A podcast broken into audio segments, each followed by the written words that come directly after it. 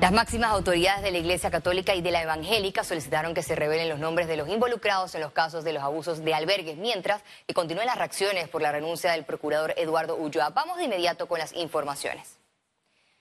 Las comunidades católicas y evangélicas rechazan abuso en albergues y exigen leyes de protección a la niñez.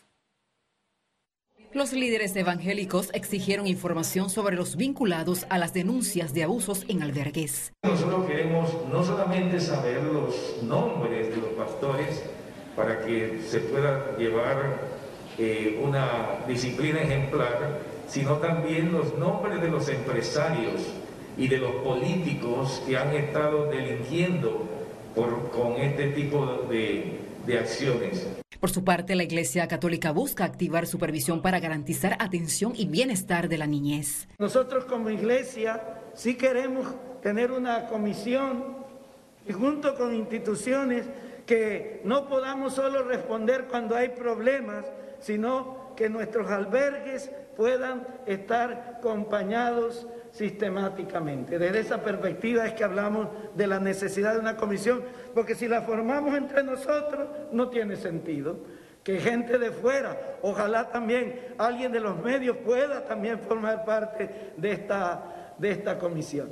En tanto, directoras de albergues hacen llamado para establecer políticas de protección integral a los menores. ¿Dónde están las leyes que protegen a nuestra niñez? ¿Dónde están todas esas leyes que están empaquetadas? ¿Dónde están todas esas leyes que pueden protegerlos? El asunto está que solamente cuando se dan situaciones como esta se desempolva y espero que después de que pasen dos o tres semanas esto no vuelva nuevamente a quedar empaquetado. Esperamos que todas estas situaciones se vayan diluyendo con el tiempo, pero no sin justicia. Esperamos que haya justicia. Desde el hogar Malambo, los niños y niñas le dicen justicia a nuestros hermanos, los niños y las niñas afectados. En Panamá existen más de 50 albergues registrados en la CENIAF. Lizeth García, Econews. La Asamblea Nacional aprobó en segundo debate el proyecto de ley general de adopciones en Panamá. Obliga a las autoridades a más que nada crear los mecanismos para agilizar los procesos, principalmente el proceso que se hace en la CENIAF, que tiene que ser un poco más ágil. El tema del comité de adopción es un tema importante que tiene que reunirse con más frecuencia para poder, eh, poder eh, eh, asignar niños y los niños pues, puedan tener y crecer en un ambiente familiar. Igual en los juzgados, el tema de las inhabilitaciones demora muchísimo y entonces se está tratando de buscar mecanismos legales para poder agilizar los procesos Indignación y decepción causó la renuncia del Procurador General de la Nación. La salida del jefe del Ministerio Público en medio de los escándalos por abusos sexuales a menores deja un sabor amargo por la opacidad y ejecución en las investigaciones que ejecutó en su corta gestión de un año y un mes. Los políticos no han, pues, no han aprendido a no meterse en el Ministerio Público. Y es lamentable porque hay un sistema país que pareciera ya no dar más no se puede tener balance de poder en un Estado de derecho en teoría en el que el Ministerio Público, que es a quien le corresponde investigar para encontrar la verdad cuando se dan los delitos y los abusos, los excesos en las instituciones, el uso de los recursos públicos y todas estas cosas, si eso no es posible, si no hay esa independencia y esa posibilidad, entonces no hay balance de poder. Nosotros vivimos en una falacia de democracia. La única línea distinta es la del sistema incapaz de proteger a la niñez. Y eso no pasa de ser una pequeña pista. Si el procurador quiere, como efectivamente concluye su carta de renuncia, que la sociedad reflexione, él tiene que darnos los elementos completos para iniciar ese proceso de reflexión. Ulloa justificó su salida a la confrontación permanente con la sociedad, las críticas, el juzgamiento mediático y un sistema incapaz de darle soluciones al bienestar de la niñez. Todo indica que hay algo adicional todo indica que hay algo detrás de esa renuncia. Y como dije, es una renuncia que nosotros tenemos que tomar como un llamado de atención, como un llamado de auxilio al sistema de justicia, al país. Este país no aguanta más con este sistema colapsado y agotado. Él está en deuda con la población y con la democracia panameña. Y lo digo con mucho respeto. Él está obligado a decirle al país cuál es la verdadera razón de su renuncia. El procurador abandonará el cargo el primero de marzo, sin enviar las vistas fiscales del caso de corrupción más grande en el país, conocido como las coimas de Brecht. Félix Antonio Chávez, Econius. La renuncia del procurador Eduardo Ulloa se dio por presiones del legislativo y ejecutivo, así aseguró el diputado independiente Juan Diego Vázquez. Uno, que hubo unos llamados de parte del gobierno, a inclusive una reunión en la bancada de gobierno, en la que se dejaba de hablar del tema este de los albergues, porque había mucha gente involucrada con el tema del el dinero que financiaba los albergues que salía desde el Estado y que en verdad los albergues eran solamente la forma de sacar la plata para que la gente pudiera usarla para otros fines. Y por otro lado, dicen algunas fuentes que él había girado unas órdenes de conducción o, para investigar más firmemente a la exdirectora y subdirectora y que tal vez eso pudo crear enojo en esos ministerios, ese ministerio que está cerquita de la presidencia. Panamá registró nuevamente más de dos decenas de funciones en las últimas 24 horas. Veamos en detalle las cifras del MINSA. 339.383 casos acumulados de COVID-19. 682 sumaron nuevos contagios por coronavirus. 1.188 pacientes se encuentran hospitalizados, 172 en cuidados intensivos y 1.016 en sala. En cuanto a los pacientes recuperados clínicamente, tenemos un reporte de 324.156. Para más hubo un total de 5.810 fallecidos, de los cuales 20 se registraron en las últimas 24 horas.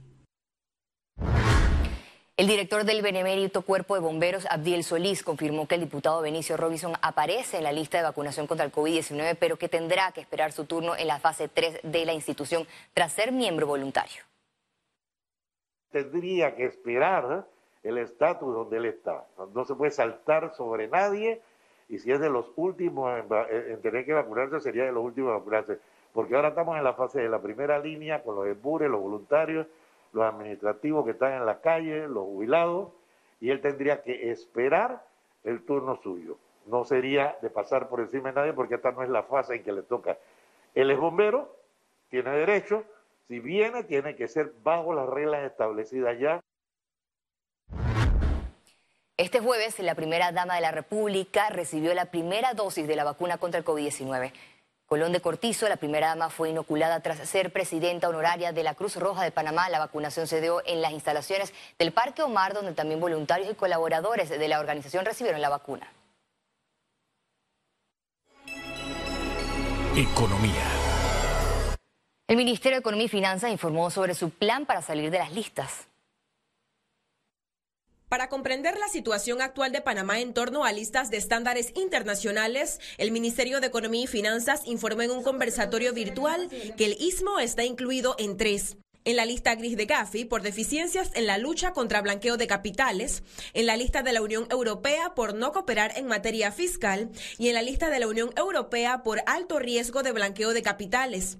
Y señalan la evaluación del Foro Global de OCDE que califica a Panamá como país parcialmente cumplidor. La institución cuenta con pasos a seguir para salir de cada lista. Para el caso de la lista de Gafi, realizar modificaciones legales pertinentes y demostrar efectividad del sistema antiblanqueo. Para la de Unión Europea sobre materia fiscal, obtener calificación de mayormente cumplidor, demostrar eficiencia de intercambio de información y modificar normas, mientras que en la de blanqueo, no estar en la lista de Gafi por alto riesgo.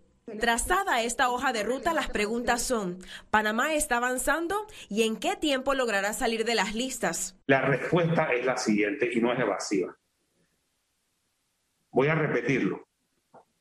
La capacidad que tenga las instancias gubernamentales correspondientes para poder llevar adelante las acciones que están detalladas en lo que hemos presentado hoy.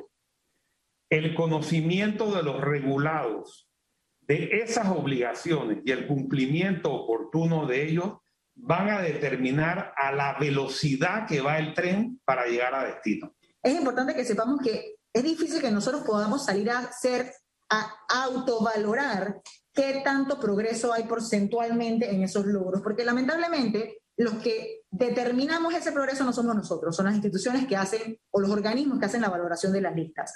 Entonces, pero sí quiero que quede claro que nosotros sí tenemos un plan interno que hemos trabajado con cada una de las instituciones y que estimamos poder cumplir, obviamente con la expectativa de que ese plan, eh, en efecto, nos lleve a resultados de salir de las listas lo antes posible. Advirtieron que no es un proceso fácil. Los procedimientos para salir de las listas no son simples. ¿Qué significa esto? Que el día que yo cerré, digamos, en el caso de Gafi tengo un plan de acción, el momento en que yo cierro ese plan de acción, si eso sucede a un 30 del mes X, no significa que al día siguiente yo voy a estar fuera de la lista. Hay un procedimiento que llevar a cabo. La próxima reunión plenaria con Gafi será en junio de 2021. Ciara Morris, Econews.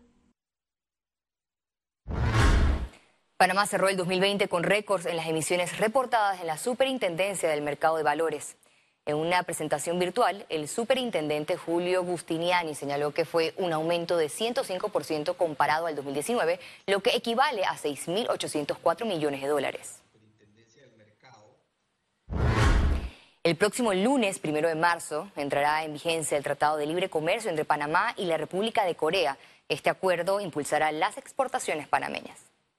En este caso en particular, nosotros lo que hacemos es darle la posibilidad a nuestros exportadores para que pongan sus productos en ese mercado bien importante, pero a la misma vez cerrar ese mercado para los productos de Corea del Sur. Y es que eh, somos, países que, que somos compatibles. Nosotros queremos atraer de ellos la alta tecnología, y ellos quieren de nosotros eh, nuestros productos agrícolas y agroindustriales. Desde este viernes 26 de febrero los precios de los combustibles registrarán alzas respectivamente. A continuación el detalle. La gasolina de 95 octanos tendrá un valor de 80 centavos el litro, un alza de 5 centavos. La gasolina de 91 octanos se situará en 78 centavos el litro, un aumento de 5 centavos mientras que el diésel quedará en 69 centavos el litro, sube 4 centavos. Al regreso, internacionales. Y recuerde, si no tiene la oportunidad de vernos en pantalla, puede hacerlo en vivo desde su celular a través de una aplicación destinada a su comodidad. Es Cable Onda Go, solo descárguela y listo, ya venimos.